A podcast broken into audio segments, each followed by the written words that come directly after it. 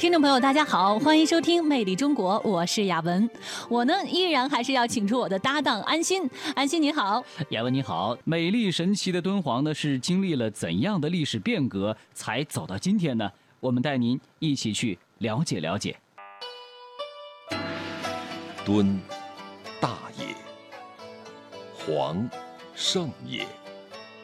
曾经的辉煌和博大精深的文化内涵，使敦煌闻名于世。早在原始社会末期，以狩猎为主的三苗人迁徙到河西，繁衍生息。夏商周时，敦煌属古瓜州的范围，三苗人的后裔羌戎族在此游牧定居，留下的许多岩画至今历历在目。战国和秦时，敦煌一带居住着大肉支、乌孙人和色种人。后来大肉支强盛起来，兼并了原来的羌戎，又赶走乌孙人、色种人，独占敦煌，直到秦末汉初。汉风唐雨洗礼了敦煌的土地，留下莫高窟、榆林窟、西千佛洞等古迹。一二二七年，蒙古大军灭西夏，攻克沙州等地，河西地区归元朝所有。此后升敦煌为沙州路，隶属甘肃行中书省，后升为沙州总管府。元朝远征西方，必经敦煌。当时瓜沙二州屯兵济济，屯垦农兵遍布党河、疏勒河流域。敦煌一度呈现出经济文化繁荣的景象，和西域的贸易更加频繁。著名旅行家意大利人马可·波罗就是在这一时期途经敦煌，漫游到中原各地。设置关西七卫时，曾在敦煌设沙州卫。明正德十一年（公元1516年），敦煌被吐鲁番占领。嘉靖三年（公元1524年），明王朝下令闭锁嘉峪关，将关西平民迁徙关内，废弃了瓜沙二州。此后两百年，敦煌旷无建制，成为风波楼柳空千里，月照流沙别一天的荒漠之地了。清康熙后期，渐次收复了嘉峪关外的广大地区。雍正年间，在敦煌建立沙州卫，以大批兵民到敦煌垦荒定居，农业得到很快的恢复和发展，形成河西走廊西部的戈壁绿洲。乾隆年间，改沙州卫升敦煌县，隶属安西直属州，直至辛亥革命。一九四九年，中华人民共和国成立后，敦煌一直是县府所在地。一九八七年，经国务院批准撤县，设立敦煌市。一九八六年，被国务院命名为中国历史文化名城。敦煌位于甘肃西北最边缘的地区，一度啊是古代与西方往来的枢纽，形式各异，民间商贸、朝贡、文化交流等活动，使中亚、南亚文明与地中海文明在这里交汇。于是呢，敦煌就成了古代世界经济文化交流的中心，多元文明荟萃融合，呈现出多姿多彩的风貌。往来的商队、身负国家重任的使节、虔诚的僧侣，不论是要到中原，还是要去西域，那敦煌呢，都成了必经之地。那莫高窟记录下了他们的痕迹。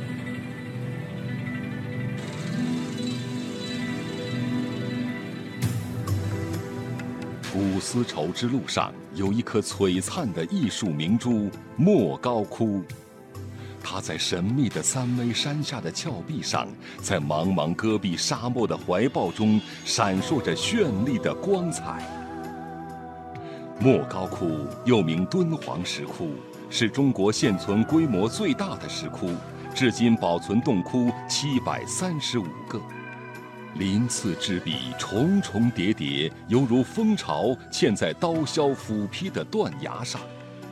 窟前栈道蜿蜒曲折，楼阁巍峨兀立，铁马风夺悬响，气势宏伟壮观。最早的洞窟创建于前秦建元二年（公元366年），历经十六国、魏晋南北朝、隋唐、五代、宋、西夏，到元朝终止营造。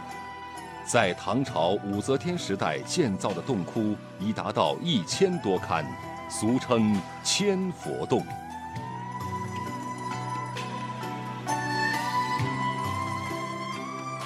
莫高窟现存壁画四万五千多平方米，彩塑两千多座，题材多取自佛教故事，也有反映当时的民俗、耕织、狩猎、婚丧、节日欢乐的场景。这些壁画彩塑技艺精湛无双，被公认为是人类文明的曙光。规模宏大、为数惊人的宗教艺术品。为研究中国古代政治、经济、文化、军事、交通、地理、宗教、社会生活、民族关系、中外友好往来提供了浩如烟海的珍贵资料，是人类稀有的文化宝藏和精神财富。一九六一年，莫高窟被国务院首批列为全国重点文物保护单位。一九八七年被联合国教科文组织列入世界文化遗产保护项目，并于一九九一年授予世界文化遗产证书。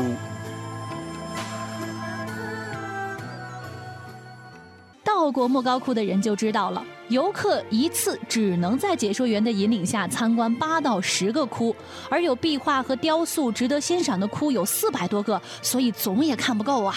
难怪余秋雨先生在莫高窟一待好几天，最后传神地表达了自己的感悟。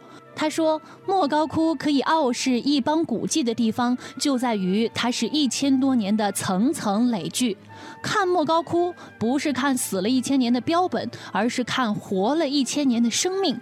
一千年而始终活着，血脉畅通，呼吸匀停，这是一种何等壮阔的生命啊！”是啊，在莫高窟的壁画里就经常出现了火焰的形象，甚至呢，在晚唐时期的一个洞窟的窟顶，那就描绘了弥勒经变。画中呢是一位高举火炬的男子。他的姿态和现在的火炬手一样，都是仰着脸望着手中的火炬，一副崇敬的神情啊！哎，那可以说是我们国家最早的火炬手了。嗯，人们在莫高窟的壁画上可以看到不同表现形式的火焰。一千多年前的艺人竟然将火焰描绘得如此绚烂。不仅仅是火焰的绚烂，人物的服饰、表情、动物的形态，其实呢都是那么的生动。走进了莫高窟的壁画，我们能感受到画中人物是呼之欲出啊！他们的佛事活动、日常生活、盛大聚会、比赛游戏，仿佛都穿过了时空，在你的眼前动了起来。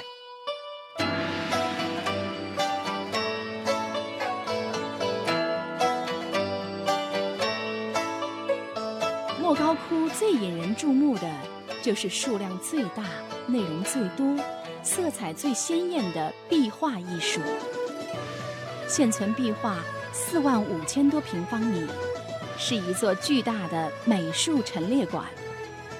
置身窟中，面带慈善、含笑自如的菩萨，婀娜多姿、翩翩起舞的仙女，姿态妩媚、凌空翱翔的飞天，以及五彩缤纷、纷纷扬扬的鲜花。仿佛把你带进神仙天国，伴奏着不奏自鸣的乐器演奏的仙曲，我们的身心随着飞天而飘旋。莫高窟壁画的内容十分丰富，佛像画、故事画、经变画、山水画、动物画、佛教史记画和神话题材画。在装饰图案的衬托下，呼之欲出。各族艺术家非凡的创造才能，高度的艺术成就，历代各民族各阶层的劳动生活、社会生活、音乐舞蹈、民族风情，历历在目，仿佛一部中国古代美术史生动的画卷。